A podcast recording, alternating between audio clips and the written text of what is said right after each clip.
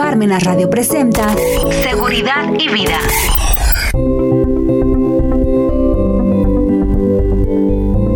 Hola, ¿qué tal? Bienvenidos a su programa Seguridad y Vida y el tema que vamos a tratar el día de hoy es el de deducciones personales, porque pues ya estamos a fin de noviembre y todavía nos queda el mes de diciembre para poder, en su caso, corregir, solicitar algunas cuestiones que nosotros tenemos ahorita por las deducciones personales.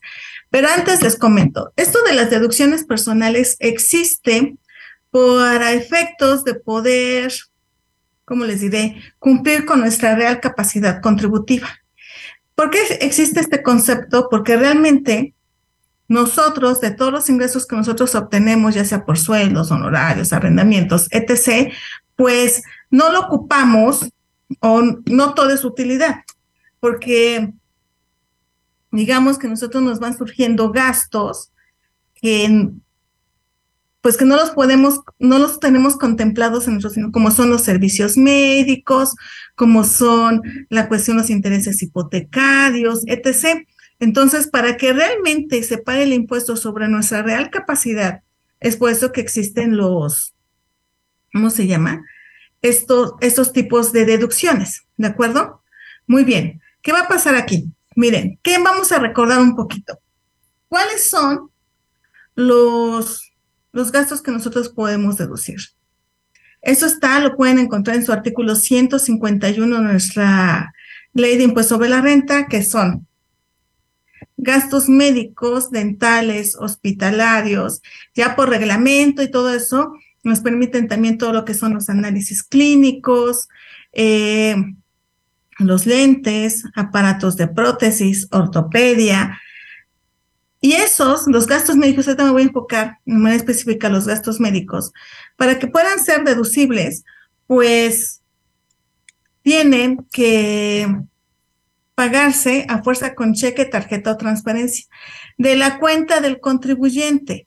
Y puede ser para el contribuyente en sí, para sí, o para sus ascendentes o descendentes en línea recta. Y que estos ascendentes y descendentes no tengan, bueno, no tengan ingresos propios o en su caso, si lo tuvieran, no rebasaran de un salario mínimo. Aquí es un salario mínimo, no una UMA, porque nadie puede ganar menos de un salario mínimo.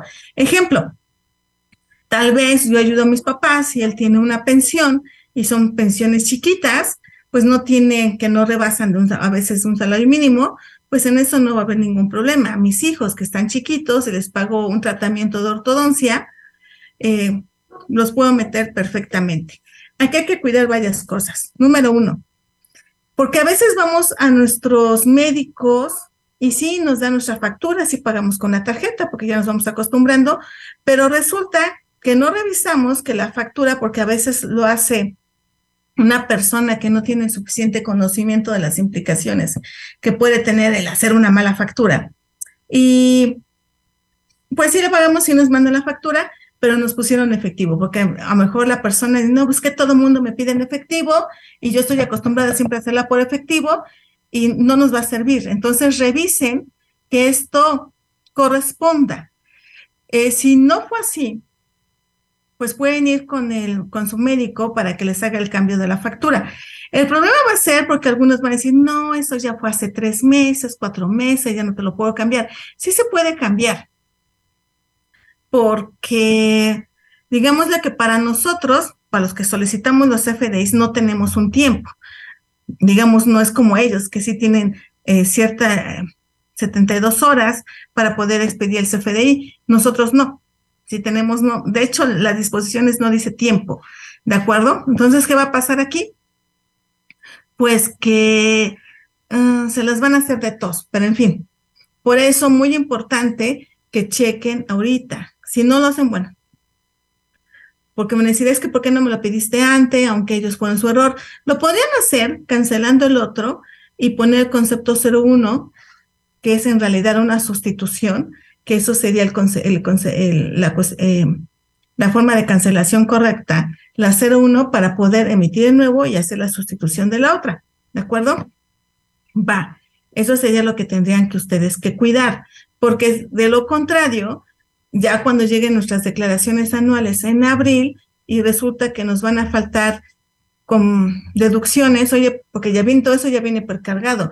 El sistema del SAT lo detecta de manera inmediata, ve y lo carga. Oye, ¿por qué no me traen los, todos los comprobantes del doctor Juanito Pérez? Si le pagué un montón, pues resulta que como dice efectivo, el sistema no lo detecta. ¿sí? Dice, no te lo pongo porque para él ya es no deducible. ¿Sí? Entonces tengan cuidado y vayan solicitando y vayan viendo todos sus, sus FDIs para que, eh, digamos que se vayan metiendo en tiempo, porque si no, pues ahorita, ya en abril, pues si ahorita no nos los van a querer cambiar muchos, y eso que estamos dentro del ejercicio, mucho menos en, en abril, ¿de acuerdo? Y que checar que venga el nombre bien, hay que ver la versión del CFDI, porque ahorita estamos en 3.3 y 4, que estén, si es en 3.3 es más fácil, con que venga el RFC no hay ningún problema, pero en versión 4 tenemos que cuidar el RFC, el nombre, el régimen, que coincida el código postal de nuestro domicilio, etc., que se supone que debe estar, porque si no, no nos hubiera podido expedir el, el CFDI.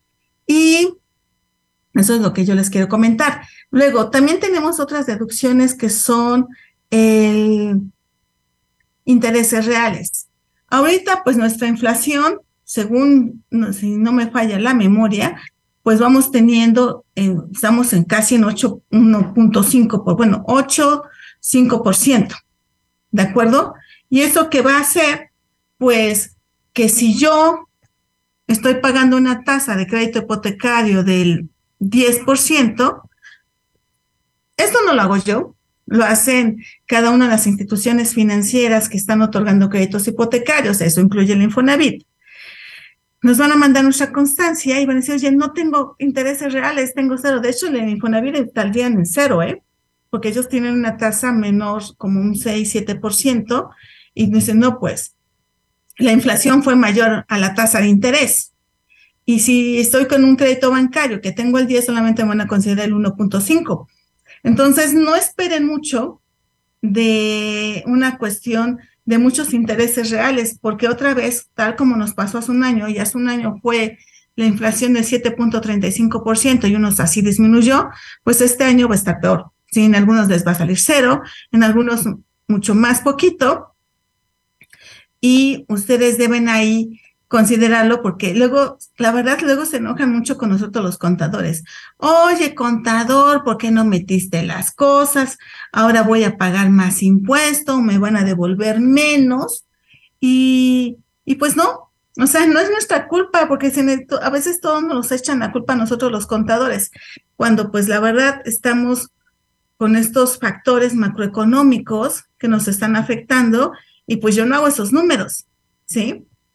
Entonces, no se enojen con nosotros, por favor. Ah, se me había olvidado, también en la cuestión de gastos médicos, también en esta fracción primera, el artículo 151, también habla de psicólogos y de, ¿cómo se llama? Nutriólogos.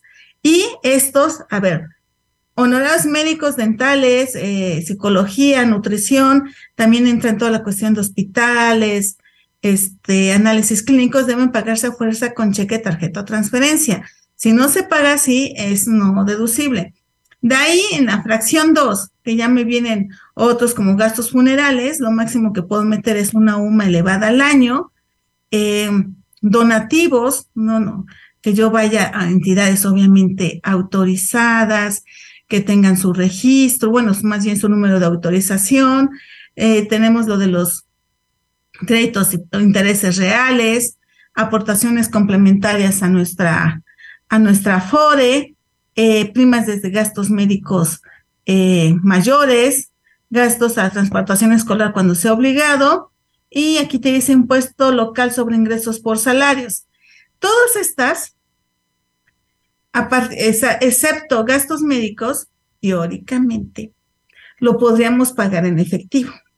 Porque aquí mismo en el artículo 151 nos dice que no es necesario que reúnan los requisitos, ¿no?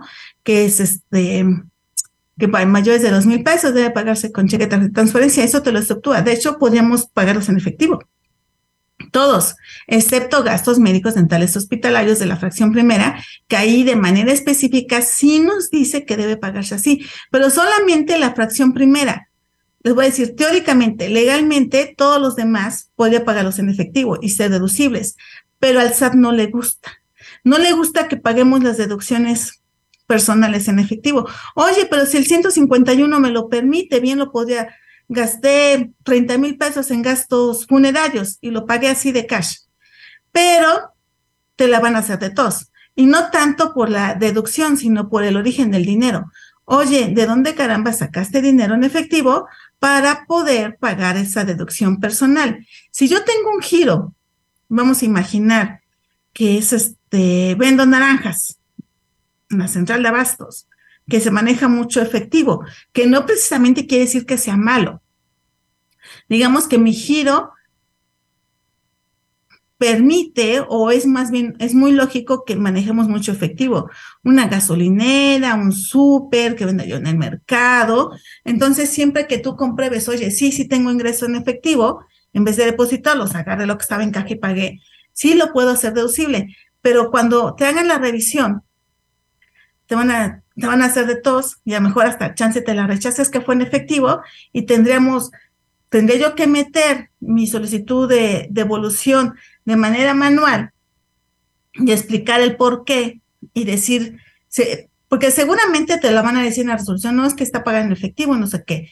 El SAT, si te pone eso, pues estaría, no estaría fundamentado porque no existe eso. Pero nosotros nos dejarían la carga de la prueba a nosotros. Compruébame que ese dinero si pago impuesto. Si pago impuesto porque tú lo declaras y agarraste y el giro lo permite, pues adelante. A lo mejor nosotros, mm, no sé, vamos a imaginar que alguien me pagó las contabilidades en efectivo, pues tendré yo que tener un CFDI de ingresos diciendo que me pagaron en efectivo Juanito Pérez y ya. Entonces, la recomendación que, que aunque no es obligatorio los demás gastos, las deducciones personales, si es ampliamente recomendable, yo diría ya mejor háganlo así, sí pagarlo con cheque, tarjeta o transferencia, es más fácil.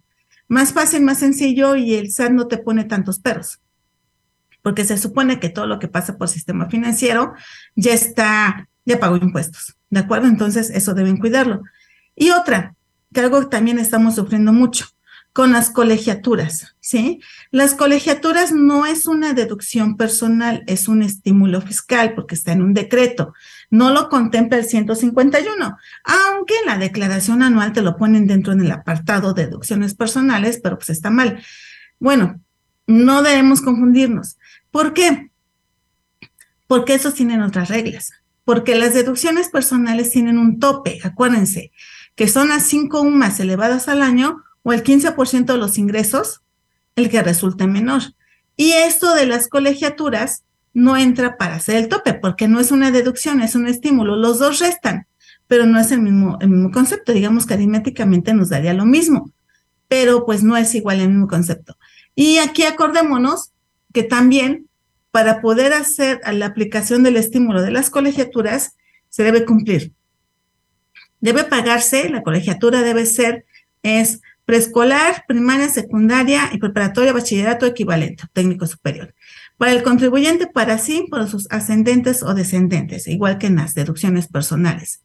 Para que sea, pueda aplicar el estímulo, también lo debo pagar con cheque, tarjeta o transferencia. ¿De acuerdo? Si pago las colegiaturas en efectivo, no sirven. Pues, luego, en las, en las escuelas nos dan como una guía, una referencia, nos dan unos baches y vamos y pagamos en la, en la ventanilla y lo pagamos en efectivo. No sirve, debe pagarse con cheque, tarjeta o transferencia. Luego, algo súper importante, a lo mejor eso sí lo, lo tenemos más claro. En el CFDI que expida la escuela, debe traer algo que se llama el complemento de colegiaturas. En ese complemento de colegiaturas debe traer la CUR del niño, la, bueno, más bien del estudiante. La curva del estudiante debe venir el grado escolar, el número de reboe que tenga la, la escuela. Oye, pero eso sí, vamos a imaginar que a lo mejor hace un año se lo rechazaron, dijeran, no, es que eso sí lo traía, yo lo veía en el CFDI. Tal vez lo veías, pero porque estaba en la descripción, pero ese no es el nodo correcto. Hay un complemento que después hay que checar el XML, o sea, en ese archivo todo raro que viene un montón de cosas, que venga el complemento. Oye, pero es que esos datos sí los puso en la escuela, pero en la descripción, no en el complemento. Entonces, hay que revisar. Si ahorita revisan sus CFDI de colegiaturas y les falta eso, sí digan en la escuela, oye, me expides otra vez, porque es obligación de la escuela expedir con los complementos correctos, si no existen multas, multas para ello. Entonces, revisen, todavía estamos en diciembre, bueno, en diciembre todavía no. Ya me proyecté en el tiempo. Eh, estamos a finales de año y podemos solicitarle nada más que apúrense porque ven que se van, se van de vacaciones, seguramente las dos últimas semanas, entonces yo supongo que las dos últimas, las dos primeras semanas son cuestiones administrativas, soliciten el cambio, porque yo sí he visto algunas escuelas que a pesar de ser escuelas, pues no, no, tienen, no llevan bien lo de sus CFDIs, entonces sí hay que tener cuidado. Lo de las colegiaturas de universidades no es, no está dentro del estímulo. Repito, solamente es preescolar, primaria, secundaria, bachillerato, preparatorio, su equivalente y técnico superior. Nada más. De lo demás no, no, no funciona. ¿De acuerdo? Y que debe pagarse con cheque, tarjeta o transferencia. Miren, desde hace tiempo las autoridades, a través de muchas disposiciones, eh, del ISR, le pone de los dos mil pesos, excepto gasolina, se debe pagarse desde un peso con cheque, tarjeta o transferencia. Em, con la cuestión de la ley de prevención del lavado de dinero, que también ahí tiene restricciones en algunos conceptos para el efectivo, no le gusta a la autoridad el efectivo, ¿sí? Se permite, no está al 100% prohibido, pero no le gusta porque no lo puede controlar. Es más fácil revisar un estado de cuenta aquí un efectivo. Y no, repito, no es porque estemos haciendo cosas malas, simplemente no lo puede fiscalizar. El manejar efectivo no quiere decir que sea yo narco, que sea secuestrador o cosas de esas malas. No, pero esa es la tendencia, que después de algunos añitos, pues ya el, el SAT, bueno, más bien el país, ya esté todo bancarizado. Desde mi punto de vista todavía va a costar trabajo, no va a ser yo creo que un a 10 años, no sé. Pero esa es la tendencia, que, que ya no se maneje efectivo en este, en este país. Digo, obviamente primero tendrían que tener una infraestructura de Internet, que, que haya unos conocimientos plenos, que no, ya no haya eh, analfabetismo, no lo sé, muchísimas cosas, ¿de acuerdo? Entonces ya como para concluir, pues ustedes tienen que este, revisar toda esta cuestión de sus deducciones personales si hay cambios, hay algunas cosas que están mal, pues todavía podemos cambiarlo, aunque les voy a decir sincera, pues algunos decir no, porque eso ya fue hace cinco meses para que no me lo pediste en tiempo, pero más vale intentarlo. Digo, ahí sí hay como una laguna en las disposiciones, porque para los, las, los emisores de las facturas sí tenemos tiempo, pero para los receptores no tenemos tiempo para solicitarlas, entonces ahí hay un choque. Pero bueno, más vale intentarlo. ¿De acuerdo? Y bueno, y pues yo los invito a todos los que nos están escuchando a que Parmen Centro de Estudio acaba de, va a abrir una nueva especialidad en febrero que se llama especialidad en Derecho Procesal Fiscal, que no es contencioso, es otras cosas, es más bien saber los procedimientos en materia fiscal, por eso es procesal, de cuáles son los procedimientos que debemos seguir y cómo debe seguir la autoridad. Eh, que a veces no los conocemos y ahí están los vicios, pues son cuestiones de forma. Y pues los invito, realmente entren a los medios de contacto de Parmenas Radio, Centro de, eh, Centro de Estudios también, para que vean ahí eh, y soliciten información. Y realmente va a estar muy buena, muy buena esta especialidad. ¿De acuerdo? Y con eso me despido y nos vemos en la siguiente emisión. Muchísimas gracias.